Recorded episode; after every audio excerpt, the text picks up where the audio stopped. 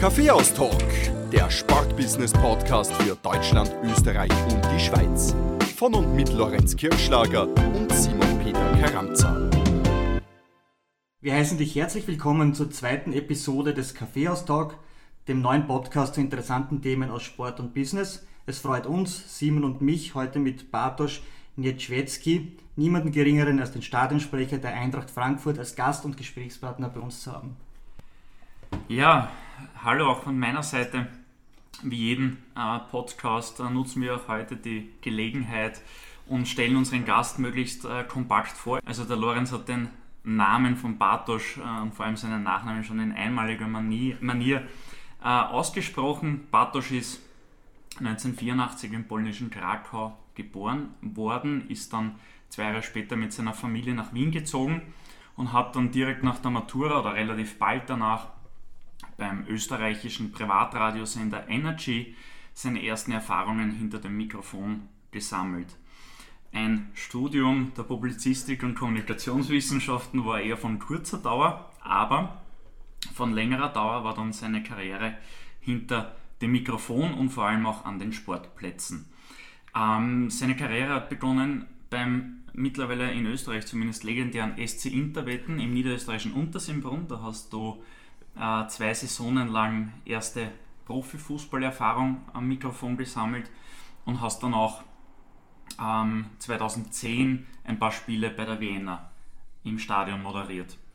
Danach ist es für dich zum Radio gegangen wieder, zum Privatradio Krone Hit. Da warst in Summe acht Jahre Redakteur und Sprecher.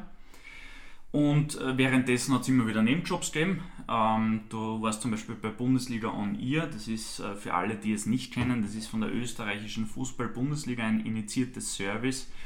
Ähm, ein, ein besonderer Kanal, der für Blinde und Sehbehinderte angeboten wird, sowohl im Stadion als auch ähm, ja, vor dem Endgerät zu Hause.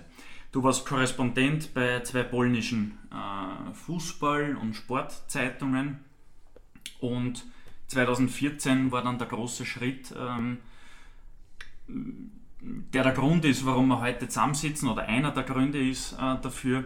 Du bist nämlich nach Frankfurt gezogen und hast dort nicht irgendeinen Arbeitgeber äh, gewonnen, sondern die Eintracht Frankfurt, einen der traditionsreichsten Fußballvereine des Landes. Hast begonnen im, in der Presse- und Öffentlichkeitsarbeit im Verein, das heißt, äh, kurz zur Struktur eines Fußballvereins im Jahr 2020. Es gibt die GmbH meistens oder eine AG in Deutschland oft auch. Äh, da ist der Profibetrieb äh, also eingelagert in dem Fall. Und dann gibt es den Verein, dem unterliegen alle Nachwuchs- und, und Fan-Themen und Mitgliederthemen. Also ganz grob, glaube ich, runtergebrochen. Ähm, ja, hast dann noch währenddessen auch in Krems fertig studiert, einen MBA gemacht und seit Juli 2016, also mittlerweile schon vier Jahre her, bist du in der AG angestellt und somit auch mit dem Profifußball in Frankreich beschäftigt. Äh, in Frankfurt, sorry, ich hoffe, es war der letzte Versprecher für heute. In Frankfurt mit dem Profifußball beschäftigt und bist seit kurzem auch äh, Stadionsprecher bei den Heimspielen im, wie er mittlerweile heißt, Deutsche Bank Park, äh, ehemals Commerzbank Arena. Bartosz, eine lange, äh, trotzdem junge Lebensgeschichte bis jetzt, äh, sehr spektakulär. Herzlich willkommen in Wien und danke, dass du dir Zeit genommen hast für uns. Dankeschön Simon, Dankeschön Lorenz. Äh, ja, auch von meiner Seite ein herzliches Hallo und freue mich, dass ich hier bin, in meiner alten Heimat in Wien und bei euch, wo ich mich sehr, sehr wohl fühle. Dankeschön für die nette Begrüßung. Bartosz, du weißt, wir sind beim Kaffeehaus-Talk. Äh, dir ist vorhin dein Lieblingskaffee, ein Cappuccino mit Mandelmilch serviert worden. Ja, war sehr lecker. Was mich interessiert ist, wo gab es in deiner beruflichen Laufbahn den besseren Kaffee? Bei Krone Hit oder bei Eintracht Frankfurt? Fiese Frage zu Beginn. Ja. Das äh, ist eine schöne Einstellung auf das, was mich erwartet wahrscheinlich noch. nein, so nicht. nein, so nein, ich muss sagen, ich bin eher Tee als Kaffeetrinker, ja, aber wenn, wenn Kaffee dann, ja, es darf auch ruhig mal eine Wiener Melange sein, wenn man in Wien ist, ja, aber für Cappuccino habe ich mich entschieden, weil es so mit der, mit der Lieblingskaffee ist von mir, den besseren, ich weiß nicht, bleib diplomatisch, 50-50 glaube ich, äh, bei der Frage. du übst ja den Traumjob vieler Jugendlicher aus, Radiomoderator, und Stadionsprecher. Cooler geht's fast nicht mehr. Wie ist dazu gekommen und wo hast du äh, oder was hast du am Weg ins Berufsleben anders oder besser gemacht als viele andere? Ich muss sagen, bei mir hat das große Interesse für, für das Mikro, für Radio und, und lustigerweise auch wirklich für Stadionsprecher schon als kleiner Junge begonnen, ja, wo ich mit meinem Großvater das erste, das allererste Mal im Stadion war, war es noch ein polnisches Zweitligaspiel, Wisła Krakau gegen Petrochemia Płock, ja, ähm, Płock und Wisła mittlerweile auch beide in der ersten Liga Beide heißen Wisła übrigens auch in, in, der heutigen Zeit, also auch Wisła Płock. Und schon damals sind mir die, die Durchsagen aufgefallen. Es war ein Riesenhall in diesem alten Stadion in Krakau. Und ich weiß, ich bin nach Hause gekommen und habe die Mannschaftsausstellung vorgelesen. Einfach so random im, im Schlafzimmer. Ja. Und die Großeltern haben mich auch gefragt, was machst denn du? So, ich, ich gehe nochmal die Aufstellung durch. Ja. Also das, ich war, glaube ich, sieben oder acht Jahre alt und, und irgendwie ein bisschen verrückt wahrscheinlich, wie sich anhört, aber schon da kam das erste Interesse und Radio hat mich auch eigentlich von Kindesbeinen an sehr fasziniert. Ja. Es erzeugt Bilder im Kopf und ähm, das war immer so ein, ein Traumberuf von mir. Ja. Und dass ich dann beides miteinander vereinbaren konnte, das war so ein, wirklich so ein, so ein Traum, den ich eigentlich wirklich seit der Schulzeit konsequent verfolgt habe. Ja, ich habe auch meine Schulkollegen damals auch schon mit, mit Wetter- und Verkehrsnachrichten und Infos genervt, ja, in den Pausen, wo sie gesagt haben, was bist du für ein Freak, ja. Und, und ähm, sie haben auch gesagt, ne, irgendwann werden wir dich vielleicht im Radio hören und dann ging dieser Traum tatsächlich nach der Schulzeit in Erfüllung. cool, cool.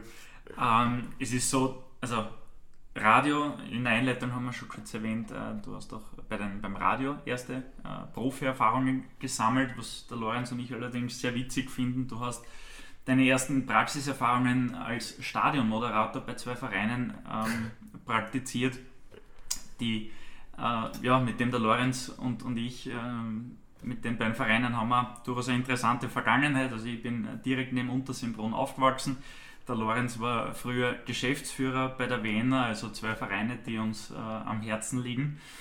Ähm, uns ist klar, was die um, für einen Reiz auf uns ausüben, aber was haben die beiden Vereine, äh, welchen Reiz haben sie auf dich ausgeübt? Weil ich kann mir vorstellen, ja. du bist äh, ja, gebürtiger Pole, aufwachsend in Wien und dann landest in Untersimbrunn, nicht für Unblut, aber ich weiß selber, wo ich herkomme und das ist nicht, nicht äh, der schönste Platz oder der, nicht immer der schönste Platz der Welt. Ja, es ist, es ist sicherlich nicht der, der Mittelpunkt der Welt, ja, aber es war schon wirklich ein, ein sehr familiärer Ort, ja, und, und auch ein familiär geführter Verein, wirklich. Da, da hat jeder jeden gekannt. Ich habe mich eigentlich vom ersten Moment an sehr, sehr wohl gefühlt, wurde super aufgenommen auch. Es hat äh, sich so ergeben, das war tatsächlich mit 19, während meines Praktikums bei Radio Energy in Wien, war es so, dass einer der Moderationskollegen, Talk mit Lippen, gab es eine Sendung bei Energy, ein, ein, ein Tiroler, der Lippen, falls du zuhört, viele Grüße an dieser Stelle. Und sie haben ihm diesen Job angeboten, weil er war einer der sage ich mal, erfolgreichsten Talker zum damaligen Zeitpunkt in, in der österreichischen Radiolandschaft. Und sie haben ihn gefragt, die Untersiebenbrunner, ob er diesen Posten übernehmen möchte, weil der Stadionsprecher nach vielen Jahren mal eine Auszeit äh, nehmen wollte und gesagt hat, er hängt mal das Mikro an den Nagel. Und ähm, da Liebmann hat dann auch gesagt, du super, ich würde es sofort machen, hätte riesen Bock drauf. Aber ich bin so ausgelastet in den Moderationsgeschichten, weil es äh, zwischen Tirol und Wien immer, in, in, immer gependelt, hat neben den Radiosendungen auch viele Events moderiert und hat gesagt, so gerne ich es machen würde, aber es geht sich zeitlich einfach nicht aus. Und dann haben sie gefragt in der Runde, ähm, ob es jemanden gibt, der äh, vielleicht ein bisschen mehr Zeit hat, der auch Lust hätte auf diesen Job und sind auf mich gestoßen, ja, weil sie gewusst haben, okay, ähm, ein junger Bur, der sich extrem für Fußball interessiert, der schon erste Moderationserfahrungen jetzt im Rahmen des Praktikums gesammelt hat. Und das war für mich mit 19 natürlich ein Wahnsinn, dass, äh, dass mir so, so eine Stelle als Stadionsprecher in der zweiten Liga angeboten wurde. Und ich war so begeistert aus, aus dem Häuschen, dass ich gesagt habe, super geil. Ja. Es ist in der Nähe auch von, von der Donaustadt, von meinem Wohnort. Ja. Und natürlich riesen Bock gehabt. Ja. Und so kam das dann. Und es hat mir echt getaugt. Es war echt, echt eine schöne Zeit. Ja. Sind auch regelmäßig die Eltern und mein Bruder vorbeigekommen mit seiner Frau und haben zugehört. Es war für mich ähm, wirklich eine super Erfahrung, die Zeit. Ja. Und Vienna, klar, einer der größten Traditionsvereine auch des Landes, der älteste Fußballverein mit 1894 als Gründungsjahr und ähm, als Wiener hat man immer einen Bezug zu diesem Verein auch gehabt. Ja? Also es war jetzt nicht so, dass ich ein Riesenfan der Vienna war, aber sicher Sympathisant. Also das definitiv. Also ich war auch wirklich regelmäßig als Kind und als Jugendlicher auf der Hohen Warte zu Besuch und ähm, ja, als dann Lorenz auf mich zugekommen ist, ja, habe ich auch gesagt, super. Also habe ich mega Bock darauf und ähm, es war echt eine, eine super schöne Zeit und eine tolle Erfahrung, ja. Weder in Untersiebenbrunn noch bei der Vienna ähm, war das ja dein fixer Job sondern du hast beim Radio gearbeitet, zuerst bei das Praktikum bei Radio Energy, dann bei Krone ja. Hit. Ja. Wie war das im Radio? Hast du sofort in das Mikro dürfen oder muss man sich da erst hocharbeiten als Junge? Ja, das war so, dass ich ähm, bei Energy schon erste Erfahrungen sammeln konnte, aber ich hatte jetzt keine, keine Sendung moderiert, sondern wirklich Beispielsendungen aufgenommen und ähm, Show-Opener etc., was man also während des Praktikums auch macht. Habe sehr, sehr viel gelernt. Das war ein sechsmonatiges Praktikum und ja, dann, dann ist der Vertrag ausgelaufen und äh, parallel dazu gab es eine Stellenanzeige online, dass Krone Hit Nachrichtenredakteure und Sprecher sucht oder Sprecherinnen. Und ich habe mir gedacht, klar, ich probiere es, ja, hatte aber jetzt noch nicht so die Sprechererfahrung vor dem Mikro, sodass es dann so war, dass ich mich äh, darauf beworben hatte und Krone Hit hat mich dann zum Vorstellungsgespräch eingeladen und hat gesagt, wir schauen uns mal an was du, was du schon kannst vor dem Mikro, war aber noch bei weitem nicht so sattelfest, dass ich dann wirklich hätte schon moderieren können. Und so war es dann so, dass mir Krone Hit ein äh, sechsmonatiges Praktikum angeboten hat und parallel dazu haben sie mir die Radio High School, also eine Sprecherausbildung äh, organisiert und, und auch finanziert, was ich wirklich cool fand auch. Und haben gesagt, ähm, wir können uns wirklich vorstellen vom Typ her, dass es passt, von der Stimme her, dass es passt. Und wenn du dann diese, diese Sprechtechnik und Moderationskurse machst und dich dann sozusagen auch fit fühlst und wir sagen, es passt, dann wirst du die ersten Sendungen moderieren und dann war es dann so, dass ich dann die, die Nachricht noch dann moderiert habe, was auch eine super schöne Zeit war, weil das war auch äh, ein Thema, Nachrichtensprecher hat mich auch immer begeistert, hat mich immer fasziniert und dann war es dann so, dass ich die Nachrichten gemacht habe.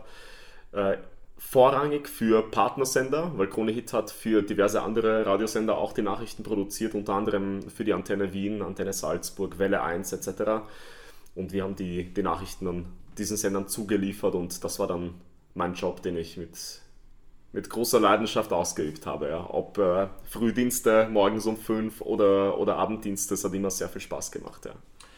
Du hast ja während deiner Zeit bei Krone Hit äh, auch einige andere kleinere Jobs wahrgenommen. Ich habe es vorher schon erwähnt, der Korrespondent bei ja. zwei polnischen Fußball- und Sportzeitungen zum Beispiel. Aber, und das finden sowohl der Lorenz als auch ich besonders interessant und natürlich auch sehr lobenswert, ähm, du hast vier Jahre lang für Bundesliga on Ear kommentiert. Also ja. vor, vorhin schon kurz erwähnt, das ist ein Stadionradio der österreichischen Fußball-Bundesliga.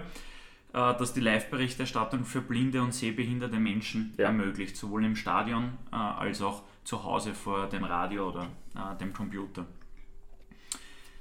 Jetzt natürlich liegt die Frage auf der Hand, worin liegen für dich die größten Unterschiede im Kommentar für Blinde, also Leute, die ja. halt keine Ahnung leider haben, was am Spielfeld gerade abgeht, mhm.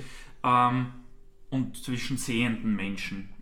Ja, es ist so, dass du bei dieser Audiodeskription für, für blinde und sehbehinderte Menschen sehr, sehr stark äh, geografisch beschreiben musst, was sich auf dem Spielfeld abspielt, weil wir hatten auch verschiedene Treffen mit, ähm, mit blinden Menschen, die uns dann wirklich Feedback, sehr, sehr wertvolles Feedback auch gegeben haben, den Kommentatoren. Und sie haben auch immer gesagt, jede Sekunde, die ihr, die ihr nicht beschreibt, was auf dem Spielfeld vor sich geht, ist etwas, wo wir diese Ungewissheit haben. Passiert da etwas und wird es nicht beschrieben oder passiert nichts? Wenn nichts passiert, dann musst du es auch erwähnen. Und warum passiert nichts? Ja? Ist es eine Trinkpause?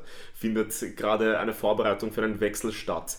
Ähm, Gibt es irgendwie Ausschreitungen auf den Tribünen und dadurch das Spiel unterbrochen?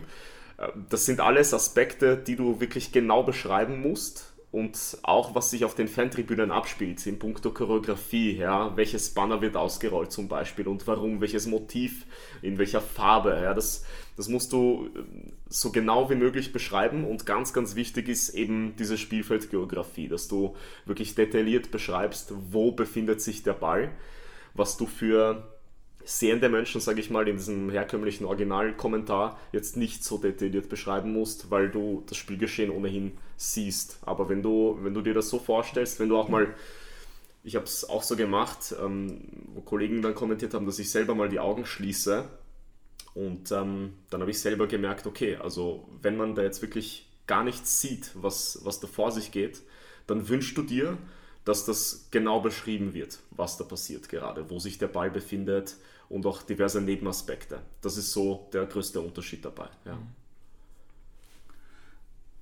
Du wurdest ja, wie wir schon eingangs erwähnt haben, in Krakau in Polen geboren, hast dann auch in den 20er Jahren den Kontakt auch beruflich gehalten, indem du für polnische Medien korrespondiert hast. Ja. Lebensmittelpunkt aber mittlerweile dann schon in Wien, in Österreich, auch eine berufliche äh, Zukunft aufgebaut mit der Krone Hit. Du hast dann schon einen richtig guten Namen in der Radiolandschaft gehabt. Und dann kommt das Jahr 2014. Ja der Schritt nach Frankfurt. Wie kommt man von Krone Hit zur Eintracht Frankfurt und was waren deine ersten Aufgaben dort? Ja, es war so, ich hatte den, den Wechsel von Krone Hit eigentlich gar nicht geplant gehabt, weil ich habe mich da sehr, sehr wohl gefühlt. Aber irgendwann mhm. kommt tatsächlich nach acht Jahren irgendwann so der Moment, wo ich, wo ich mir gedacht habe, vielleicht wäre die Zeit langsam reif für einen Wechsel. Nicht auf Teufel komm raus, aber ich habe dann langsam die Augen offen äh, gehabt im Sportbereich. Also es war jetzt nicht mein Ziel, zu einem anderen Radiosender zu gehen, sondern wenn ich was mache, dann wirklich was, was Neues, was anderes. Und dann habe ich tatsächlich online eine Stellenanzeige gesehen bei fußballjobs.de, dass äh, Eintracht Frankfurt e.V. Mitarbeiterinnen und Mitarbeiter für Presse- und Öffentlichkeitsarbeit sucht. Und ich habe mir auf den ersten Moment gedacht, ja, also nach acht Jahren beim Radio wäre es so die, der nächste Schritt vielleicht für mich und ein ganz anderer Tätigkeitsbereich. Und durch das Studium Sport- und Eventmanagement in Krems habe ich dann auch gemerkt, okay, ich möchte wirklich in diesem Sportbereich irgendwie Fuß fassen. Ja, und ich sehe dort auch meine Zukunft. Am besten, wenn ich Fußball und Medien irgendwie miteinander vereinen kann und verbinden kann. Und dann bin ich nach Hause gekommen und habe mir gedacht, komm, probier's. Schick die Bewerbung, die werden mich eh nicht nehmen, weil ich habe im Fußballbereich viel zu wenig Erfahrung und warum sollten die an Ösi nehmen, habe ich mir gedacht, ja, wenn sich wirklich viele, äh, viele kompetente Leute sicher auch aus der Region und aus Deutschland bewerben werden. Aber probier's, was hast du zu verlieren? Probier's, wenn es nicht klappt, dann passt eh alles, ja. Aber ja, kam meine Freundin, damals noch Freundin, heute Frau, nach Hause und ich habe gesagt, Schatz, ich muss dir was erzählen. Und sie hat mit dem Schlimmsten gerechnet, ja. Schon, ich glaube, sie hat mit dem Schlimmsten gerechnet und äh, sie setzt sich so hin und, und, und sie so, okay, was ist denn los? Ich, ich habe mich wo beworben, ja. Und, und sie, okay. Ähm, wo? Sag ich, naja, es ist nur eine Flugstunde entfernt, ja. Und sie so, Salzburg, Tirol? irgendwo da in, in, in, der, in der Region, sage ich, nein, es, es ist in Frankfurt. Ja. Und sie, ja, war, war, ich noch nie, aber cool, hört sich super an. Ja. Und sie sagt, du, ich habe dir immer schon gesagt, egal was du machst, auch wenn du nach Afghanistan gehen würdest, ich würde dich begleiten, ja, egal wohin. Ähm, Nichts gegen Afghanistan jetzt, um Gottes Willen, ja, aber es ist, das war jetzt nur so als, als, als Beispiel äh, eines entfernten Landes, sage ich jetzt mal. Ja. Und ja, das, die, durch diese Rückendeckung, die ich immer von ihr gespürt habe, habe ich mir gedacht, ich probiere es einfach. Ja. Und dann hat sie es auch sofort positiv gesehen ja, und hat gesagt, was kommt, das kommt. Wenn es klappen sollte, stehe ich zu 100% hinter dir und, und komme natürlich dann mit nach Frankfurt, wenn du das möchtest. Und so war es dann so, dass ich dann bei zwei Bewerbungsgesprächen war und ich dann an Heiligabend am 24. Dezember 2013 dann die Zusage bekommen habe. Ja. Und ja, mit äh, Anfang Jänner wäre eigentlich der Start gewesen, aber das ist einfach, ja, das äh, war dann natürlich schwierig. Wir hatten eine Wohnung in Wien, äh, findet man eine Wohnung, die, die schön und bezahlbar ist in Frankfurt innerhalb von wenigen Tagen, das war natürlich schwierig. Aber ich muss da sagen, dann sowohl bei Krone Hit als auch bei, bei der Eintracht sind sie mir sehr, sehr entgegengekommen. Krone Hit hat sich auch super verhalten. Auch äh, mein ehemaliger Programmchef, der Rüdiger Landgraf, hat, ähm, hat mir auch volle Rückendeckung gegeben, hat gesagt, das ist ein super Schritt für dich. Ich verliere dich ungern, aber ich werde dir keine Steine in den Weg legen und wir finden sicher eine Lösung. War sehr, sehr korrekt.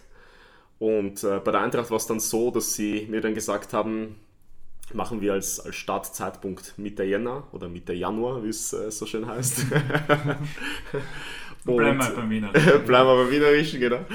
Und ich konnte dann, bis ich eine Wohnung gefunden habe in Frankfurt, eine, eine, eine feste Bleibe, konnte ich im Fußballleistungszentrum schlafen. Also ich habe einen, äh, eine der Internatswohnungen, die damals frei war zum damaligen Zeitpunkt, haben sie gesagt, äh, du kannst in den nächsten Monaten hier wohnen, bis du was gefunden hast, was auch super war, ja. Und ähm, ja, so war es dann so, dass ich quasi überhalb vom Büro gewohnt habe, ja, was sehr praktisch war, kurze Wege gehabt und auch so in diesen drei Monaten, äh, wo ich dann dort im, im NLZ gelebt habe, gewohnt habe, die Eintracht auch wirklich aus dem FF kennengelernt habe, ja, weil das war, du bist aus dem Zimmer rausgegangen und warst 15 Meter von der Wolfgang-Staubing-Halle entfernt, wo äh, die Volleyballmannschaften zum Beispiel ihre Heimspiele austragen, ja, wo Handball gespielt wurde, wo, wo äh, Hockey gespielt wurde. Also ich habe dann wirklich die verschiedensten Abteilungen kennengelernt, ja. Äh, auch den Fußball-Nachwuchsbereich von der U15 bis zur U19, die wirklich vor, vor dem Fenster gespielt haben und trainiert haben. Das war eine sehr wertvolle Erfahrung und hat mir den Start natürlich erleichtert, ja. Und weil du gefragt hast, Lorenz, wegen, wegen Aufgabenbereich, es war dann so, dass ich in erster Linie für den Social Media Auftritt vom Gesamtverein verantwortlich war. Also für die Facebook-Seite, Instagram, Twitter von Eintracht Frankfurt e.V. Das war so der Haupt Hauptaufgabenbereich. Und ähm, parallel dazu Spielberichte von den U17 und U19 Spielen und dann irgendwann auch äh, die ersten Durchsagen gemacht habe im Riederwaldstadion bei den Heimspielen von den A und B Union. Nachfrage von mir, wenn wir ja. bei Social Media Kanälen von EV sprechen, ist es dann EV nur der Nachwuchsfußball oder wirklich alle Sektionen mit Volleyball, äh, Leichtathletik, Basketball, was auch das, immer genau, das fließt, Eintracht gibt? Ja, das fließt damit ein äh, auf, den, auf den Social Media Auftritten vom EV, also wirklich sowohl der komplette Nachwuchsfußballbereich als auch der Gesamtverein mit all seinen Abteilungen. Man muss wissen, die Eintracht hat 18 Abteilungen mittlerweile mit äh, 51 Sportarten die unter dem Namen Eintracht Frankfurt äh, Sport betreiben. Sind, äh, will jetzt nicht, nichts Falsches sagen, aber ich glaube weit über, über 15, wenn nicht 20.000 Menschen, die wirklich aktiv Sport betreiben bei Eintracht Frankfurt. Und das fließt alles in die Berichterstattung auf den Social Media Kanälen mit ein, wobei es auch Abteilungen gibt, die ihre eigene Seite haben und der EV dann sozusagen dann die wichtigsten Inhalte dann auch wirklich breit streut. Ja. Mhm sehr interessant, vor allem äh, so, ein, also so eine Vereinsgröße gibt es, äh, sind wir in Österreich ja in keinster Weise gewohnt. Vielleicht noch am ersten beim Wiener Sportclub, aber ja. auch da sind wir von der Größenordnung her mhm. und natürlich auch von der Wichtigkeit im, im Land an sich äh, mhm. äh, meilenweit entfernt. Ähm, du hast das zwischendurch mit kleinen äh, Seitenhieben schon, schon angedeutet. Hast du eigentlich irgendwann Bedenken gehabt, an, an diesem Job und vor allem auch äh, an deiner Akzeptanz in Frankfurt. Äh, du, wir haben es im Gespräch vor dem Podcast Start ein bisschen mitbekommen, du beherrschst noch immer ein perfektes Euder und, und ein noch besseres Geschleich dich. Nein, eh klar. Aber hast du, hast du da ähm, Bedenken gehabt, dass du aufgrund der Sprache Nachteile haben könntest? Ähm, Bedenken, ja, ganz am Anfang war es natürlich schon, schon so, dass ich mich gefragt habe, okay, wie, wie werde ich dann als Wiener da ankommen oder als Österreicher? Aber ich habe schnell gemerkt, der Verein ist so weltoffen ja, und so international auch, dass das kaum eine Rolle spielt. Sie finden es sogar sehr sympathisch. Ja. Ich hatte von Anfang an einfach den Eindruck, es war nie irgendeine Barriere. Also ich hatte echt in diesen mittlerweile sechseinhalb Jahren nie eine unangenehme Situation dass man mich irgendwie, weiß nicht, als Ösi oder als, keine Ahnung, als Ausländer abgewertet hat. Ganz im Gegenteil. Ja. Also man wird bei diesem Verein und in dieser Stadt, die einfach auch extrem international ist, mit, mit offenen Armen empfangen. Und sie mögen Österreicher auch. Ja. Nicht zuletzt äh, durch die Ösi-Connection, durch die Österreicher-Connection jetzt äh, auch bei, bei den Fußballprofis. Ja. Zu der kommen wir dann eh. Genau, äh, ja. dachte ich mir schon. Ja. Aber genau, also es gab eigentlich nie Bedenken und selbst bei der, bei der Moderation nicht, selbst bei Eintracht TV nicht. Das, das, war so, das waren so meine Bedenken, okay, was wird es für Kommentare geben, wenn ich dann meine ersten Beiträge spreche und, und moderiere bei Eintracht TV dann. Aber selbst da kam zum Glück auch nichts Negatives, sondern ganz im Gegenteil. Äh, ich habe schon das Gefühl, dass ich wirklich akzeptiert werde von, von den Fans und das bedeutet mir auch viel. Also es ist schon, ist schon toll, ja. Erkennt man dich auf der Straße? wenn man mit der Eintracht ähm, ja, stark in Verbindung steht. Es passiert schon ab und zu tatsächlich, dass ich darauf angesprochen werde. Ja. Entweder jetzt von Eintracht TV oder dass die Leute Stimme und Gesicht aus dem Stadion erkennen. Das mhm. passiert schon ab und zu, ja. Aber ist jetzt nicht, äh, sicherlich nicht so wie, wie bei den Fußballern, die überall Selfies und Autogramme machen. Das, äh, davon bin ich weit entfernt. Ja. Das kommt schon an. Autogramme hast du schon geschrieben? Tatsächlich ab und zu, ja. Ah, vielleicht haben sie mich mit jemandem verwechselt, kann auch sein. Nein, ab und zu ist es, ist es ab und zu ist es schon passiert, ja. Vor allem auch bei, bei Kindern, die dann am Spieltag äh, sind immer so lustige und, und wirklich auch nette Situationen, ja, wenn dann, wenn dann eine Mama mit ihrem kleinen Sohn ankommt und sagt, ja, der Sohn ist gerade so schüchtern, aber er hätte gerne ein mhm. Selfie oder so oder ein Autogramm. Das, äh, das passiert und ist auch wirklich nett, ja. Du hast 2014 beim äh, Verein Eintracht Frankfurt angeheuert, ja. bis 2016 dann in die AG rübergewechselt, in den Profibereich. War das 2014 äh, bei dem Wechsel von Wien nach Frankfurt schon dein Ziel, irgendwann zu den Profis zu kommen und dort vielleicht dann auch am Rasen zu stehen? Es war so weit weg, dass ich mir gedacht habe, ähm, ich werde alles, was Eintracht Frankfurt ist und ausmacht, versuchen, so viel wie möglich aufzusaugen und mitzunehmen und ähm, mal sehen, was die Zukunft bringt. Also ich, ich wollte immer das Beste daraus machen, Tag für Tag, nie aber mit dem Hintergedanken, äh, den, den EV schnellstmöglich verlassen zu wollen. Das war, das war eigentlich nie die Intention.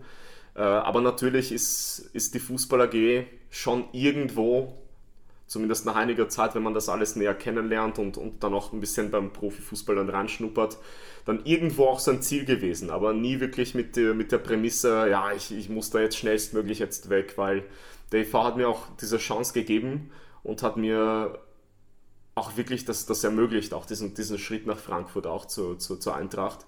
Und ähm, ich habe mich da auch wirklich sehr, sehr wohl gefühlt. Und bis heute ist es so, ähm, es wird diese, diese Gemeinschaft auch gelebt zwischen AG und EV. Also viele unterscheiden das mittlerweile auch nicht mehr. Viele, die jetzt zur Eintracht kommen, da ist es auch egal, ob das jetzt wirklich Fußball AG oder EV ist, weil es ist mittlerweile, es ist in den letzten Jahren dann so vernetzt worden, auch mit Intention, auch vom Vorstand. Und es wird so gelebt, vom Vorstand bis über die Mitarbeiter, ähm, als eine Eintracht, als, als eine Gemeinschaft, was früher, auch vor meiner Zeit, offenbar auch anders war, weil es da auch gewisse, gewisse ja, Reibungen gab zwischen der einen und der anderen Seite.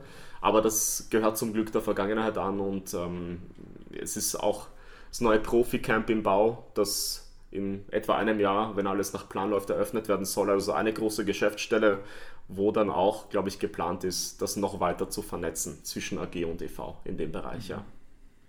Wir kennen es uns von unseren eigenen beruflichen Karrieren. Es ist immer wichtig, dass du irgendwen hast, der dich fördert, äh, ein Mentor, von dem du auch lernst und der dich dann auch pusht in die nächste, zum nächsten Schritt. Hat es den bei Frankfurt äh, für dich gegeben? Ja, also es ist es war eigentlich von, von Anfang an so, dass, ähm, dass ich einen, einen äh, guten Draht hatte, sowohl zur, zum Geschäftsführer von, von Eintracht Frankfurt, der, der, mich, äh, der mich angestellt hat, auch, als auch zum Personalleiter und bei der Fußball AG dann auch, auch äh, Kollegen kennengelernt habe, die mich dann auch gefördert hatten. Ja. Also an, an der Stelle möchte ich auf jeden Fall unseren Teamleiter den Jan Martin Straßheim erwähnen, äh, der auch nie die Intention hatte, mich jetzt vom EV irgendwie loszueisen, auf Teufel komm raus. Aber etwas in mir gesehen hat, wo er gesagt hat, ähm, es wäre echt cool, diesen Jungen zu fördern. Und ich würde auch, auch sagen, dass, dass er so sein Mentor war für mich, ja, weil er war dann auch ähm, nicht unbeteiligt daran, dass ich, dass ich dann zur Fußballer gewechselt, hab, gewechselt bin. Er hat übrigens auch einen ähnlichen Weg eingeschlagen gehabt, hat auch beim EV am Riederwald begonnen, ist dann später zur Fußball AG gewechselt äh, als Eintracht TV-Leiter und ja, er hat mich dann zur Eintracht TV und zur Fußball AG geholt und er war es dann auch, der das initiiert hat, dass ich Stadionsprecher werde. Also das habe ich dann bei den ersten Gesprächen bei ihm dann schon irgendwo platziert, weil er gesagt hat, was wäre denn so dein, dein Wunsch oder deine Traumaufgabe? Sage ich, du, irgendwann wäre es schon super, Stadionsprecher zu sein im, im Stadion bei den Profis. Ja. Und das war gefühlt noch so weit entfernt, ja, weil es haben auch absolute Vollprofis jahrelang gemacht. Ja. Ähm, Radiomoderatoren vom, vom Radiopartner von Eintracht Frankfurt. Und die haben das auch echt gut gemacht. Und für mich war das irgendwo utopisch, weit weg, aber es war immer auch so ein Ziel irgendwo. Und der Jan war von, von Anfang an der Meinung, hat gesagt, ja klar, also wenn, wenn es die Situation zulässt, ich werde mich dafür einsetzen, wenn das dann dein Wunsch ist, hey, lass es uns probieren, machen wir es einfach. Und dann ging das Thema über verschiedene Abteilungen, weil es ist natürlich jetzt keine Position, wo, wo es ja eine Person entscheiden kann, sondern er hat dann wirklich ein gutes Wort auch für mich eingelegt. Er hat das mitentschieden und der Vorstand hat es auch mitgetragen und haben auch alle gesagt, ja klar, gebt ihm eine Chance, finden wir gut. Und wurde einstimmig offenbar beschlossen, ab der neuen Saison macht er das, ja. Also das hat mir wirklich viel bedeutet, diese Unterstützung, dieser Rückhalt, den ich vom ersten Tag an gespürt habe bei diesem Verein, das ähm, ist schon top, muss ich sagen, ja. Habe ich das richtig verstanden, dass du jetzt der erste oder seit langer Zeit der erste Stadionsprecher bist, der wirklich aus dem Verein kommt? Ja, genau. Die anderen waren eher spieltagsbezogen hinzugezogen. Richtig, okay. richtig, genau. In meiner ersten Saison als Stadionsprecher habe ich das auch mit äh, einem der, der damaligen Stadionsprecher gemacht, mit dem André Rother, der äh, das fast 20 Jahre lang gemacht hat und das hat mir auch geholfen, weil André natürlich auch ein absoluter Vollprofi, Radiomoderator äh, mit großer Leidenschaft und hat natürlich fast 20 Jahre lang dann die Durchsagen im Stadion gemacht. Und es hat mir auch viel gebracht, im ersten Jahr an seiner Seite das zu machen. Wir haben uns dann die Aufgaben geteilt. Wir haben gemeinsam das Rahmenprogramm vor, ab einer Stunde vor Spielbeginn bis zum Matchstart haben wir das gemeinsam moderiert und dann habe ich übernommen. Also alles ab der Mannschaftsaufstellung habe ich dann gemacht und er hat mir auch wertvolle Tipps gegeben und in dieser ersten Saison waren wir gemeinsam und seitdem mache ich es dann auch alleine. Ja. Aber ich bin mhm. tatsächlich der erste Stadionsprecher aus dem Verein seit, seit langer Zeit, der auch wirklich beim Verein auch angestellt ist. Ja. Finden viele Fans auch cool, wie, sie, wie sie mir und dem Verein auch, äh, auch zu verstehen gegeben haben, dass sie das auch schön finden, dass jemand, der wirklich auch Tag für Tag bei dem Verein arbeitet und, und einfach auch wirklich auch tiefe Einblicke hat über die Abläufe und weiß, wie dieser Verein funktioniert, dass es jemand, jemand macht aus dem Verein heraus, genau. Das finden auch wir cool. So viel sehr versichert. Danke. Deutsche Bundesliga, Spieltag, ja. über 49.000 im Stadion von Eintracht Frankfurt. Du betrittst das erste Mal den Rasen als Stadionsprecher. Wie war dein Gefühl und gab es irgendeinen Schlüsselmoment, vielleicht bei diesem Spiel oder auch bei den nächsten Spielen, wo du gesagt hast, oder wo du gemerkt hast, jetzt bin ich angekommen? Ja, das ist schon ein atemberaubendes Gefühl, weil es ist etwas anderes. Es hat mir sicherlich geholfen, dass ich dieses Stadion schon gekannt habe, von unzähligen Spielen halt auch, wo ich, wo ich in diesem Stadion war und in diesem Stadion dann auch gearbeitet habe. Und ich tagtäglich den Blick in dieses weite Rund in diesem Frankfurter Stadtwald genießen durfte. Aber es ist natürlich ein ganz anderes Gefühl, wie du sagst, Lorenz, wenn dann wirklich der Spieltag dann auch da ist und du diesen Rasen betrittst und du siehst, die Tribünen füllen sich von Minute zu Minute, ja, es wird immer lauter. Und das ist schon etwas Sensationelles, ja, etwas äh, Atemberaubendes und es war einfach Gänsehaut. Und es war so positive Anspannung eigentlich. Das ist es bis heute, ja. Es ist, muss ich sagen, kaum noch Nervosität, ja, aber es ist eine positive Anspannung. Du freust dich drauf, du hast richtig Bock darauf, das zu machen. Und du hast natürlich Respekt da, äh, davor und es ist einfach jede Sekunde Konzentration. Ja? Du konzentrierst dich, du, ähm, du hast deine, deine Abläufe im Kopf, du hast den, den Regisseur im Kopf, der dir dann auch äh, sagt, äh, in drei Minuten haben wir den nächsten Einstieg mit dem und dem Thema. Und es ist etwas, ein Mix aus Konzentration, Motivation, Anspannung und Genießen. Ja? Und, und das, das macht einfach diesen, diesen Reiz auch aus. Ja? Und wenn du dann, dieser Moment, wenn du dann das erste Mal deine Stimme an einem Spieltag hörst in diesem weiten Rund, war einfach geil. Also es war ähm, echt ein, ein Moment, den ich, den ich nicht vergessen werde, ja. Weil es war auch, auch echt super, ein absoluter Gänsehautmoment, als dann wirklich auch Applaus kam von, von den Fans. Das, das war schon cool, wo ich gesagt habe, das war ein Freundschaftsspiel, Saisoneröffnungsspiel gegen den FSV Frankfurt. Also es ging sportlich um, um Phoenix, sage ich mal. Es war ein Vorbereitungsspiel für beide Mannschaften. Auch unter der Prämisse, dem FSV, der damals äh, finanziell in, in Nöten war, auch zu helfen, aus der Patsche zu helfen.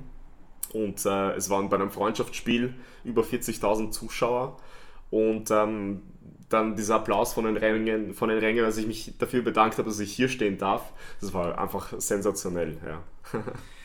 ähm, hast du im Vorfeld mit den Fans gesprochen, um sie zu fragen, was ihnen taugt, was sie wollen, was sie weniger wollen zum Beispiel? Ja. Hat es diesen Austausch gegeben? Ja, den, den hat es gegeben, den Austausch tatsächlich. Ja, es gibt äh, den, den Fanclub-Verband äh, beispielsweise, ähm, der es auch sehr begrüßt hat, dass, dass das Mikro jemand in der Hand halten wird, der wirklich auch den Verein mittlerweile auch kennt und, und eben da auch äh, tagtäglich arbeitet. Und ich wusste natürlich, ich wollte natürlich auch die, die Meinung von, von den Fangruppen hören, ja. Aber mir wurde auch äh, immer mitgegeben, geh auch dein eigenes Ding. Hör, hör dir an natürlich, was, was die Fans möchten, ja, weil irgendwo machst du es ja auch für sie, ja, die Durchsagen. Und es, es darf nie eine One-Man-Show sein, ja. Und es dauert natürlich ein bisschen, bis man so äh, dieses, dieses Publikum auch spürt ja, und, äh, und versteht, okay, wie tickt die Frankfurter Szene auch. Ja? Weil es ist, wenn du in andere Stadien schaust, nach Mainz zum Beispiel, beide, Stadien, beide Stadien trennen nur ungefähr 30 Kilometer, aber eine ganz andere Fankultur und Spieltagskultur auch. Ja? Wenn ich das so machen würde, wie die Kollegen in Mainz, ich glaube, das würde in Frankfurt gar nicht gut ankommen und würde ich auch nicht wollen, ja, weil du, du musst diese, diese Fankultur irgendwo verstehen und mitleben, ja. Und umgekehrt genauso, ja. Das ist, ähm, wenn, wenn der Mainzer sein Programm in, in Frankfurt durchziehen würde, ich glaube, das würde auch alles andere als gut ankommen. Nur als ein Beispiel, ja, weil es einfach auch, auch die Nähe ist, aber doch sehr distanziert, was, was die Ansprüche und die Erwartungen äh, von, von Seiten der Fans und des Vereins ist, ja. Ähm, aber ich bin im Austausch mit Fans. Sie geben mir auch Feedback auch, ja. Ich versuche das natürlich auch irgendwo zu berücksichtigen. Insgesamt habe ich schon das Gefühl, dass sie zufrieden sind äh, mit, mit dem, wie ich es mache, ja, weil ich auch einfach dieses Gespür auch schon habe mittlerweile. Ähm, aber ich habe zum Beispiel, als ein Beispiel, ja, ähm, mal ausprobiert, aus der Situation heraus, weil wir hatten länger keinen Heimsieg gehabt, ja, ist jetzt auch schon zwei Jahre her. Und kurz vor der Halbzeitpause endlich mal ein Führungstreffer für die Eintracht. Ja? Und ich habe den Namen des Torschützen dreimal rufen lassen von den Fans. Normalerweise nur einmal? Normalerweise oder? nur einmal, ja. Und ich habe gemerkt, viele finden es geil.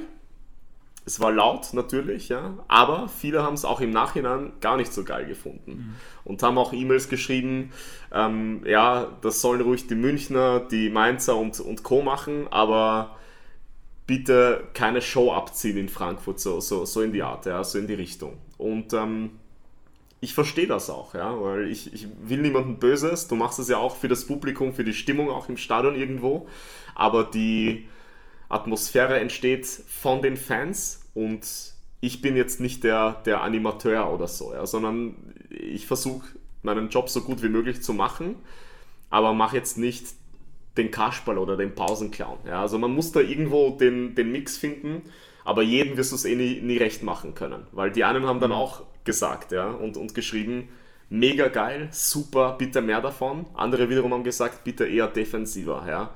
Und da musst du diesen Spagat finden. Ich habe es danach irgendwann nochmal gemacht, ja, ähm, aus der Situation heraus. Da habe ich aber keine negativen Wahrnehmungen gefunden. Mhm weil es einfach auf die Situation ankommt. Würde ich das jetzt immer machen, ich glaube, dann würden manche auf die Barrikaden steigen und ich will jetzt auch niemanden verärgern. Ganz im Gegenteil. Aber ich habe es gemacht beim Heimspiel gegen Salzburg in der Europa League, wo Daichi Kamada dann einen Hattrick gemacht hat und ich habe mir gedacht, okay, bei einem Hattrick machst du es jetzt dreimal.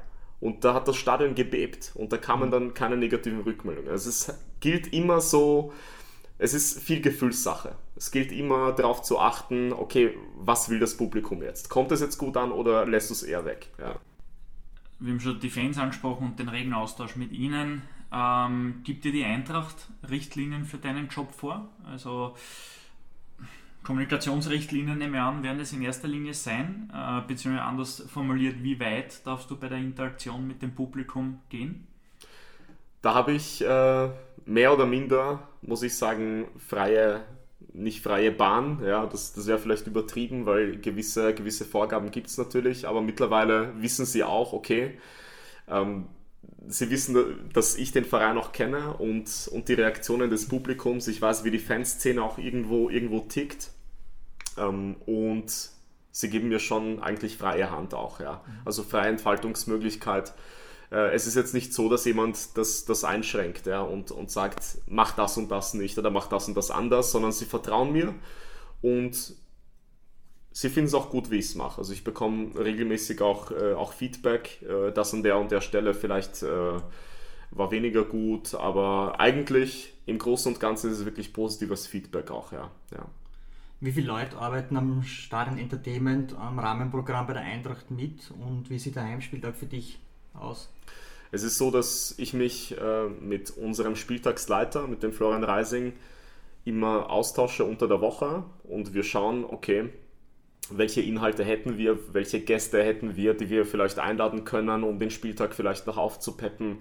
Äh, vielleicht um, weiß ich, wenn ein JJ Okocha in der Stadt ist oder ein Anthony Yeboah oder beispielsweise, wenn wir einen neuen Spieler vorstellen, Beispiel Martin Hinteregger vor der Saison, der dann äh, nach der Vertragsunterzeichnung dann hm, noch nicht spielen konnte, aber dann schon im Stadion war und sozusagen noch 15 Minuten vor Spielbeginn ihn nochmal vor, vor die Kurve sozusagen dann, dann schicken und, und das alles nochmal aufpeppen.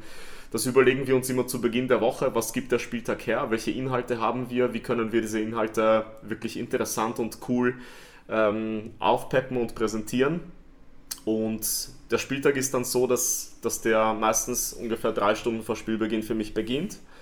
Dann haben wir Regiebesprechung und eine Stunde vor Spielbeginn geht dann das Rahmenprogramm dann los. Genau. Also wir tauschen uns dann in der Regiebesprechung mit einem Team von ungefähr 10, 12 Leuten heraus. Das ist äh, ein Tontechniker, Stadion-DJ, Spieltagsleiter, äh, Sicherheitssprecher. Äh, mit denen tauschen wir uns dann aus, gehen nochmal den Ablauf durch und genau, eine Stunde vor Spielbeginn geht es dann mit dem Rahmenprogramm dann los. Okay. Klingt alles sehr durchgetaktet und, und geplant. Ja, aber es kommt immer wieder natürlich auch zu, zu kurzfristigen Änderungen. Also wir sind immer auch flexibel genug, aber eigentlich ist es, ist es schon relativ minutiös getaktet auch, ja. ja. Jetzt gibt es natürlich in Stadien, abseits von diesem durchgetakteten Rahmenprogramm, auch Krisensituationen zu bewältigen. Hast du bei Frankfurt schon eine so eine Krisensituation erlebt und wie gehst du damit dann am Mikro um? Es ist so, dass wir in, in Frankfurt eine äh, Besonderheit haben, also generell in, in Hessen, bei den hessischen Profifußballvereinen gibt es neben dem Stadionsprecher auch einen Sicherheitssprecher, der sich im Laufe des Rahmenprogramms mit einer Durchsage meldet an die äh, Zuschauer, äh, liebe Fans im Stadion. Hier ist äh, XY, ich bin heute Ihr Sicherheitssprecher. Wenn es wichtige Meldungen oder Gefahrensituationen gibt, schenken Sie mir bitte Ihre Aufmerksamkeit und ich versorge Sie mit, mit wichtigen Infos. Der schaltet sich dann ein, wenn es wirklich zu einer Gefahrensituation kommt. Aber in der Regel ist es so, dass ich, wir haben so ein Handling, dass ich äh, bei zum Beispiel beim Abbrennen von, von Feuerwerkskörpern, von Pyrotechnik oder im Falle von beleidigenden Bannern oder so, da muss ich sagen, Banner, das äh, gab wenige Situationen, wo, wo ich eingreifen musste, wenig bis, bis gar keine. Ja, aber bei Pyrotechnik kommt es ab und zu einfach dazu, dass ich dann eine Durchsage mache. Wenn es dann zum wiederholten Male äh, zu, zu diesem Abrennen kommt, dann mache ich noch eine Durchsage, versuche wirklich ruhig und positiv auf die Fans einzuwirken. Und ähm, sollte es dann weitergehen, trotz dieser zwei äh, sozusagen Durchsagen, dann schaltet sich meistens der Sicherheitssprecher ein. Aber man kann an einer Hand abzählen, sozusagen die Situationen, die es bis jetzt gab in, in diesen Jahren. Also generell kommt es da wirklich selten zu, zu so Ausnahmefällen, zu so Ausnahmesituationen. Wie nah bist du an der Mannschaft dran als Stadionsprecher? Sowohl unter der Woche ja. als auch dann beim Match natürlich schon nah tatsächlich, weil ich mache unter der Woche für Eintracht TV sehr viele Interviews mit der Mannschaft und bin eigentlich. Äh, das heißt, die Stimme Frankfurts bist du sozusagen. Sozusagen. Es gibt genau, schon genau. Frankfurt TV-Moderator noch, noch zusätzlich, oder? Mein Kollege, der Lars, der, der ist ähm, mit mir gemeinsam Eintracht TV-Redakteur und Moderator. Und der ist auch äh, derjenige, der, der mit mir gemeinsam auch viele Beiträge macht. Der vieles moderiert auch, der vieles vertont auch. Das machen wir hauptsächlich äh, zu zweit. Bei Eintracht TV sind wir sind wir zu dritt mit dem, mit dem Chris, auch mit einem Kollegen.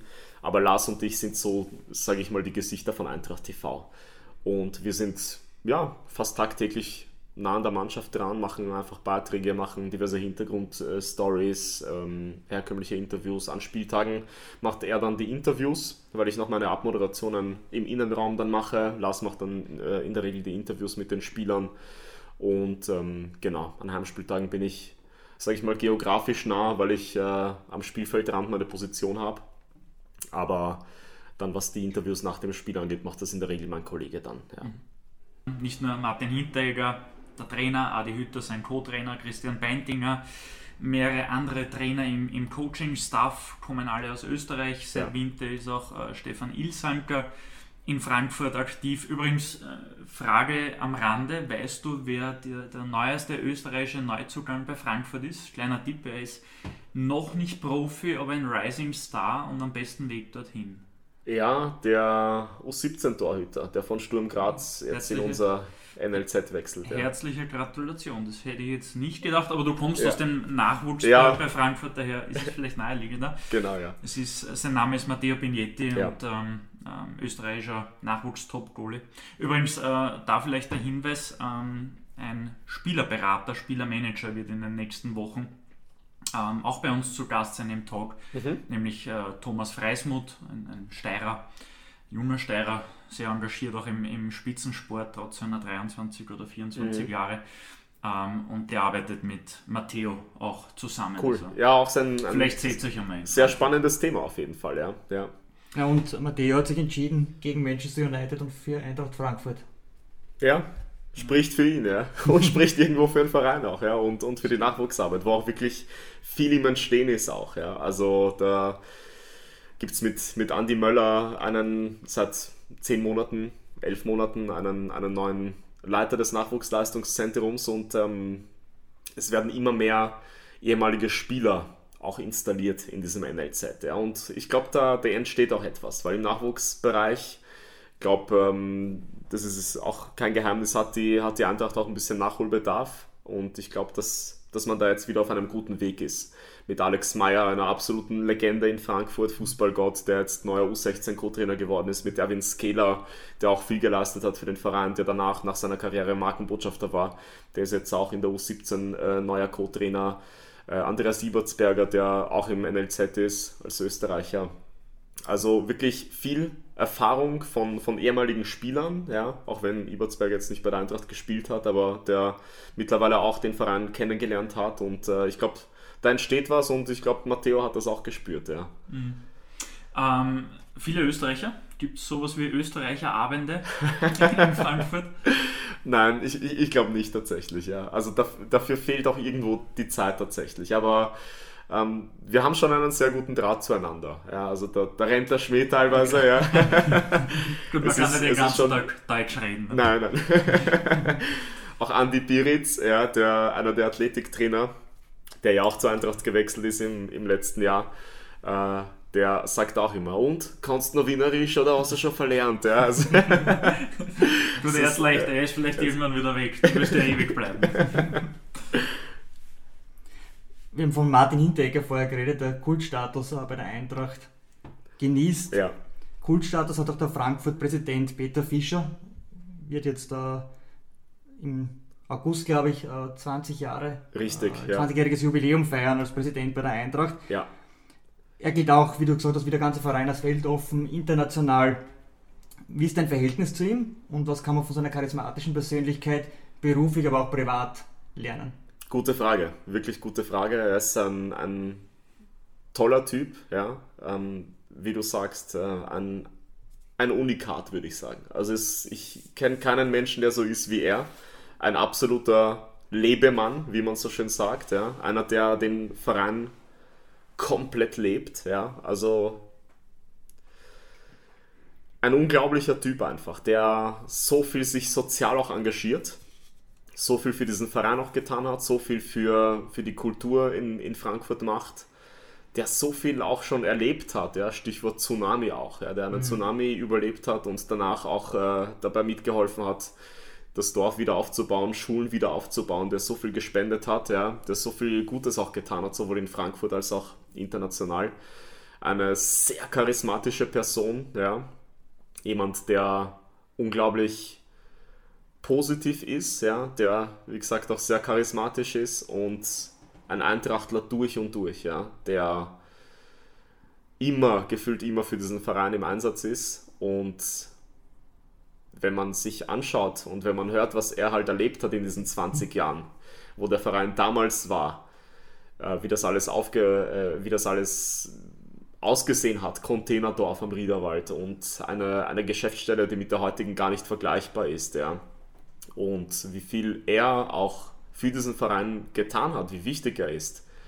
Damals gab es, glaube ich, hat er auch mal gesagt, 4000 Mitglieder und jetzt hat die Eintracht äh, über 90.000 Mitglieder mittlerweile. Ja. Das, was mhm. auch auf, auf seine Arbeit auch zurückzuführen ist, auch was, was, was das Thema Mitgliedschaften angeht und so weiter. Ja. Der sich sehr für, du hast es angesprochen, Lorenz, für Toleranz, für Weltoffenheit einsetzt. Der, er steht dafür, der Verein steht dafür, äh, der sich auch politisch sehr engagiert gegen Rassismus. Und ja, es, es ist wirklich ein ein Unikat. Einer, der wirklich offen sagt, was er denkt und sich nicht versteckt und nicht verbiegen lässt. Ja. Wir haben viel über Vergangenes und Aktuelles gesprochen. Kommen wir ein bisschen oder wagen wir den Blick äh, in die Zukunft, ja. vor allem in, in puncto Trends und Entwicklungen im Sportbusiness. Punkto Stadion Entertainment, ich weiß, der Begriff ist bei euch jetzt verböhnt, ist mir klar, aber international betrachtet, ja. äh, wir, wir beide, also Lorenz und ich, sind auch sehr im Thema drin, äh, Virtual Reality, bald einmal Augmented Reality, ja. dass das auch sehr spannend werden kann. Ja, durchaus. Also das, äh, das glaube ich schon. Vor allem, du musst ja damit nicht das komplette Publikum ansprechen, sondern vielleicht auch, ähm, weiß nicht, schieß mich tot, Businesskunden, ja, die vielleicht auch Interesse hätten an Augmented Reality Produkten beispielsweise. Ja. Ähm, generell glaube ich, das Thema Social Media, das immer noch wächst und ich glaube auch weiter wachsen wird. Keine Sau, auf gut Deutsch gesagt, konnte sich oder, oder kannte vor einem Jahr noch Plattformen wie TikTok beispielsweise, das jetzt sehr stark im Kommen ist. Na, oder was in Indien ist schon abgedreht und in, Amerika wird es bald. ja, aber, aber schau ja, in, in Europa boomt es auch nach ja, wie vor. Ja, ja. Und äh, das gefühlt kommt, äh, kommt jedes Jahr was Neues hinzu. Ja. Was, was es heißt, Facebook, Instagram, Twitter, Snapchat, eben TikTok, äh, die ganzen Plattformen. Gefühlt gibt es immer was Neues, ja, und du musst auf diesen Zug als Verein auch aufspringen. Glaubst du, dass man aufspringen muss oder kann man sich das schon als Verein auch mal sagen, okay, man muss nicht der First Mover sein, man schaut einmal, wie sich das entwickelt und ob die Plattform zu einem überhaupt passt? Ja, First Mover glaube ich nicht, aber es ist, denke ich mal, auch interessant als Verein irgendwo auch der Vorreiter zu sein auch, mhm. ja. Und ähm, manche Plattformen kommen und gehen, ja. Und äh, man muss sicherlich nicht jeden Trend mitmachen. Aber um vielleicht neue Zielgruppen auch zu erschließen, neue Fans zu gewinnen, glaube ich, ähm, ist, es, ist es kein Nachteil, wenn du, wenn du präsent bist, vor allem auf jungen Plattformen und dir das mal anschaust und es probierst und sagst, hey, wenn es nicht klappt, dann, ähm, dann, dann ist es so, wir haben es probiert. Ja. Aber äh, klar, es ist, es ist, bin ich auch bei dir, du musst sicher nicht, nicht alles mitmachen, aber gewisse Dinge, wo du vielleicht auch junges Publikum erschließen und für dich gewinnen kannst, kann man mal probieren. Ja. Kommen wir zum Privaten und starten mit einer semi-privaten Frage. Wenn du auf deine Sport-Business-Laufbahn zurückblickst, welche Person, Personen haben die am meisten geprägt? Also, und deswegen privat, weil es natürlich die, die, Prägung von dir dann schon äh, ja, vielleicht auch über den, den beruflichen Horizont hinausgehen kann. Leute aus dem, aus dem Berufsleben oder auch Privatleben? Völlig quer durchs Gemüse. Okay, okay. Ja, ich muss äh, schon sagen, in erster, Linie, äh, in erster Linie natürlich die Familie, ja, der, der Rückhalt der Familie, die das auch mitgetragen hat, diese Entscheidung, die nicht einfach war, weder für mich noch für die Familie. und auch für meine Frau und für ihre Familie, weil das war ein, ja, schon ein, ein Schreck, ein Schock im ersten Moment, ja, dass wir Wien verlassen wollen. Äh, ein Umfeld, wo wir uns auch extrem wohlgefühlt haben. Zwei absolute Familienmenschen, die so viel Zeit auch mit der Familie auch verbracht haben, das war für alle nicht einfach, aber wir haben versucht, immer das Beste daraus zu machen und diese Unterstützung, die ich sowohl von, von meiner Frau als auch von meiner Mutter, von meinem Bruder, von meiner Schwägerin, von, auch von der Familie, von meiner Frau, die wir erlebt haben und bis heute erleben, das hat uns beide sehr geprägt. Ja. Und äh, der Kontakt ist selbstverständlich nie abgebrochen. Ich habe täglich Kontakt äh, zu meiner Mutter auch, sie auch. Ja. Und ähm, das ist uns auch sehr, sehr wichtig. Das hat uns sehr geprägt und das war für uns auch sehr wichtig, dass auch jeder uns so zu 100% unterstützt hat und, und hat gesagt, okay, auch wenn es wirklich sehr schwer ist, das zu akzeptieren, aber wir akzeptieren es selbstverständlich und egal was, was, ihr, was ihr macht, wir werden euch unterstützen und meine Mutter zum Beispiel, meine Mama schaut jedes Spiel mittlerweile der Eintracht. Ja. Ähm, ich habe ihr auch eine Mitgliedschaft geschenkt. lebenslang? Und, noch nicht lebenslang, aber, aber, aber kann ja noch werden ja. tatsächlich. Ja. Und ähm, gibt es auch tatsächlich, ja, ja 1899. Und, äh, Naheliegend. Naheliegend, ja. Und ähm, ja, sie schaut jedes Spiel und, und ist, ist sehr stolz und begeistert auch. Also das, das ist das, was mich am meisten geprägt hat, ja. Und sonst natürlich viele Kolleginnen und Kollegen, von, von denen ich wirklich auch viel mitgenommen habe. Ich habe so den Eindruck auch, dass sowohl Bernadetta als auch ich in Frankfurt auch persönlich auch noch gereift sind. Natürlich hängt das damit zusammen, dass wir auch älter geworden sind. Aber dadurch, dass du irgendwo dann auch auf dich alleine gestellt bist, ja, und in einer neuen Stadt erstmal erstmal klarkommen musst, ja, von Wohnungssuche über alles mögliche Rattenschwanz, der da dahinter liegt, mit Versicherungen und, und, und alles mögliche, ja. Ähm, das, das hat uns, glaube ich, wirklich reifer werden lassen, ja. Klingt, klingt alles sehr glücklich. Meine Frage trotzdem, jetzt bist du mit Bernadetta nach äh, Frankfurt gegangen, ihr habt dort niemanden gekannt und du kommst in einen neuen Job und Simon und ich kennen das beim Verein, das ist jetzt kein Job von äh, Montag bis Freitag, ja. äh, 9 bis 17 Uhr, ja. sondern da bist du jedes zweite Wochenende, zumindest jedes zweite Wochenende ja. auch beruflich involviert. Wie seid ihr damit umgegangen in der Beziehung? Ja, das war auch äh, nicht einfach am, am Anfang, aber Benedetta hat nie mir irgendwie Steine in den Weg gelegt und, und gesagt, das ist jetzt echt scheiße und such dir was anderes am besten, ja, weil auch wenn es schwer war oder, oder bis heute irgendwo, irgendwo ist, dass ich halt wirklich häufig auch an Wochenenden arbeite, aber sie lebt das auch irgendwo mit. Und ähm, sie hat auch eine Dauerkarte bei der Eintracht, ist bei fast jedem Heimspiel auch, auch vor Ort. Und ähm, wenn ich jetzt auswärts äh, für Eintracht FM kommentiere, hört sie meistens auch zu, also es ist jetzt nicht, dass sie komplett daran vorbeilebt, sondern es taugt ihr. Und äh, es ist bis heute irgendwo, glaube ich, aufregend für sie auch wenn das natürlich nicht einfach ist, klar, weil am liebsten hätten wir schon äh, gerne mehr, mehr Zeit für uns auch, ja. Ähm, aber vor allem die Anfangszeit war nicht easy. Wenn, wenn du keine Freunde, keine, keine Bekannten hast, Familie weit weg, kann so ein Wochenende schon ein bisschen zach sein oder, oder lang sein, ja, wenn der Partner komplett außer Haus ist. Aber sie ist, muss ich sagen, echt gut und sehr professionell damit umgegangen. Und ähm, mittlerweile ist es auch so, dass sie sich dann auch mit Freundinnen trifft oder mit, mit Kolleginnen auch privat trifft. Und ähm, sie hat auch irgendwo gelernt, glaube ich, damit umzugehen. Ich auch, ja, ja. Vom Privaten wieder ins Berufliche. Wie sehen deine Ziele beruflich aus? Siehst du noch Entwicklungsmöglichkeiten bei Frankfurt? Ja, sicherlich. Der Verein entwickelt sich stetig weiter. Mal sehen, wie es jetzt ist durch, durch Corona. Ich glaube, da ist die gesamte Fußballbranche natürlich auch vor einer großen Herausforderung. Ähm, aber generell habe ich schon den Eindruck, dass sich der Verein sehr weiterentwickelt und dass es stetig neue, neue Möglichkeiten gibt, auch im Bereich Internationalisierung, was da entstanden ist. Ja. Ähm, das, also ich habe schon das Gefühl, dass kein Stillstand da ist, dass sich immer wieder neue Türen öffnen. Aber ich bin sehr, sehr zufrieden, wie es wie es momentan ist, eben auch mit, mit dem Posten als Stadionsprecher, der mir wirklich sehr viel Spaß macht. Auch mit Eintracht TV ist es auch ein Bereich, der sich immer weiterentwickelt. Ist jetzt auch nichts, was wirklich stocksteif ist, sondern du hast verschiedenste Möglichkeiten. Wir bereiten Videos für die verschiedenen Plattformen auf teilweise. Und da habe ich auch den Eindruck, dass allein dadurch man sich auch selber weiterentwickelt auch, ja.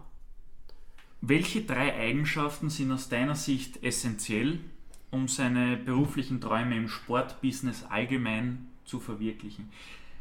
Das äh, können auch drei private Eigenschaften sein. Ja. Also auch hier wieder keine Grenze gesetzt. Du musst auf jeden Fall kommunikativ sein. Ich glaube, das ist das A und O. Sagt man das hier? Nein, gell? Sagt man in Deutschland A und O. Na, und oh, Sagt man in Österreich ja. und Deutschland hat es kopiert.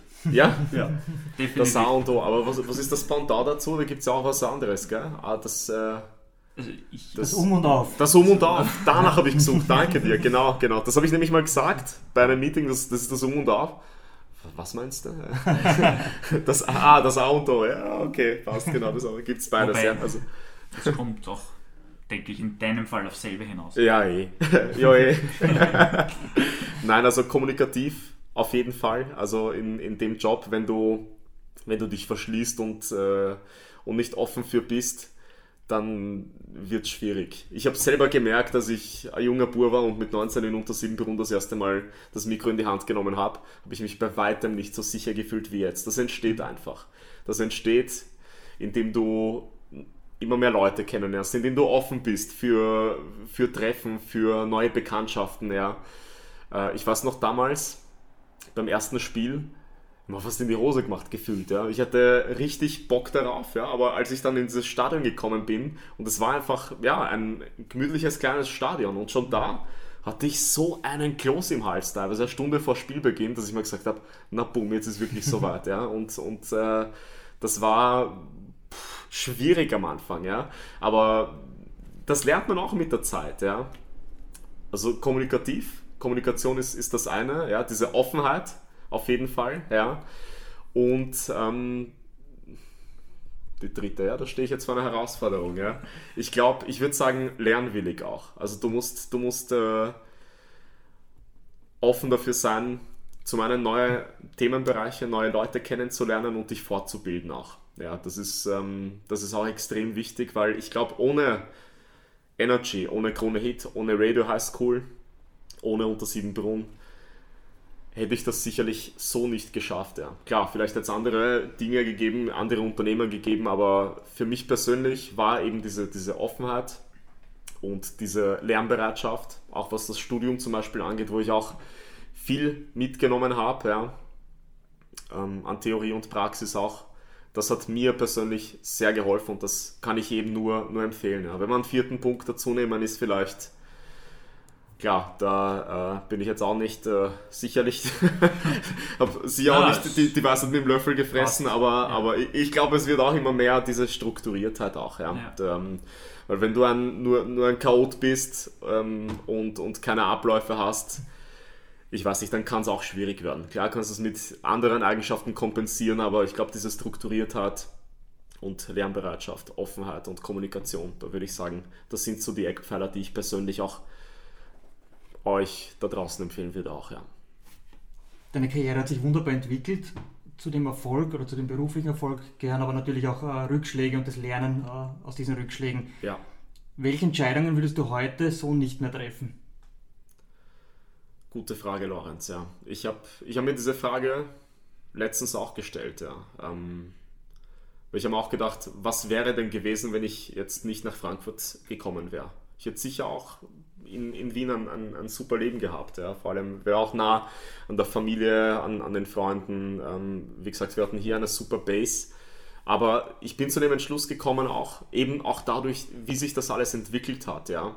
Hätte ich das und das nicht gemacht, wäre ich nicht der Mensch geworden, der ich jetzt bin. Wäre ich vielleicht auch anders. Vielleicht äh, wäre auch alles super gelaufen, das kann sein, aber ich habe letztens habe ich mir selber auch diese Frage gestellt, ja, und äh, bin zu dem Entschluss gekommen, bereue nichts, was du gemacht hast, weil im Endeffekt ähm, bist du zu der Person geworden, die du heute bist. Ja. Dann lass mir die Frage ein bisschen drehen, Ja. in die andere Richtung. Welche Entscheidungen würdest du so sofort wieder treffen? Zu, dem, zu der Veranstaltung zu gehen, wo ich meine jetzige Frau kennengelernt habe. Was war das für eine Veranstaltung? Das war von, der, von, von dem polnischen Monatsmagazin von der Polonika, wo ich, äh, wo ich äh, nebenbei auch Redakteur war. Das war eine Veranstaltung, die Polonika organisiert hatte hier in Wien. Und da habe ich sie kennengelernt. Und äh, dadurch sind wir in Kontakt gekommen und das war sicherlich eine der besten Entscheidungen. wer, wer hat wen angesprochen? Ich habe sie angeschrieben. Danach, ja. Ich habe sie erstmal auf Facebook geaddet, ja. und habe sie dann über Facebook angeschrieben und dann haben wir Nummern ausgetauscht. Und das war eine andere Zeit. Das ist, das ist halt auch jetzt fast zehn Jahre her. Da gab es kein Viber, gab es kein WhatsApp, Messenger. Also da kamen teilweise SMS nicht an äh, auf unseren neuen Handys. Ja. Und dann haben wir mir gedacht, ja super, jetzt äh, stellt sie mich vor eine Geduldsprobe und, und schreibt jetzt drei Tage nicht. Ja. Und dann hat sich herausgestellt, die SMS nicht, ist nicht angekommen. Also das war eine, eine ganz andere Zeit, aber lange Rede, kurzer Sinn, das war sicherlich eine, eine gute Entscheidung. Eine gute Entscheidung, ja. Zweifeln? Entscheidungen? Das war erst die erste gute Entscheidung. Jetzt hast du uns die Frage nach den äh, Entscheidungen, die du nicht mehr so treffen würdest, hast du uns jetzt umdreht mit deinem kommunikativen Talent. Mhm. Also beantworte uns bitte die drei Entscheidungen, die du clever, so treffen clever, gell? Nein, sicherlich auch die, die Entscheidung, nach Frankfurt zu gehen, würde ich sagen. Auch wenn wir Wien sicherlich irgendwo vermissen und die Familie, das ist ganz klar. Aber die Entscheidung nach Frankfurt zu gehen bereue ich nicht tatsächlich, ja, weil, es, weil es, wie ich vorhin schon gesagt habe, glaube ich, mir als, als Person und für die berufliche Laufbahn viel auch gegeben hat, wir uns das sehr wohlfühlen. Das würde ich als, als zweite Entscheidung mhm. nennen. Mhm. Und die dritte, boah, muss ich auch wieder überlegen. Ja, als dritte Entscheidung würde ich, würde ich tatsächlich sagen, weil das hat ja auch den Weg irgendwo geebnet, eine Kombination aus Studium in Krems und auf jeden Fall, ich sage mal trotzdem, weil da hat alles begonnen, die Bewerbung damals, sowohl bei, bei Energy als auch bei Krone Hit, weil ich bei den beiden Sendern halt so viel mitgenommen habe. Durch Energy kam ich dann zum Praktikum bei Krone Hit. Wer weiß, ob das ohne das Energy-Praktikum auch so gewesen wäre. Aber durch diese zwei Sender habe ich wirklich sehr, sehr viel mitgenommen und das hat irgendwo auch meine, meine Laufbahn geebnet. Ja. Super. Bartosz, vielen herzlichen Dank. Danke euch. Dankeschön. Äh, danke auch an, an euch Hörer vor dem Radio, im Auto, am Handy oder wo auch immer ihr gerade seid. Äh, wir hoffen, dass euch die neueste Episode mit Bartosz sehr viel Spaß gemacht hat und ihr auch etwas für euch mitnehmen habt können für einen weiteren Karriereweg. Äh, hoffentlich im Sport, im Sport-Business-Bereich. Wenn du den Podcast äh, nachhören willst oder, oder mehr zu einzelnen Themen erfahren möchtest, äh, dann kannst du das ganz bequem auf Spotify, Apple Music, Soundcloud oder, und das ist ein ganz wichtiger Hinweis, auf unserer Website kaffeehaustalk.com machen, weil dort haben wir auch äh, immer wieder die ganz langen Episoden unserer Podcasts, zum Beispiel Heinz Palme, die gesamte zweistündige Version mit ihm gibt es nur auf unserer Website. Vielen Dank fürs Zuhören, vielen Dank fürs Dabeisein und wir freuen uns aufs nächste Mal, hoffentlich wieder mit dir vor dem Radio. Kaffeehaus-Talk, der Sportbusiness-Podcast für Deutschland, Österreich und die Schweiz. Von und mit Lorenz Kirschlager und Simon Peter Karamza.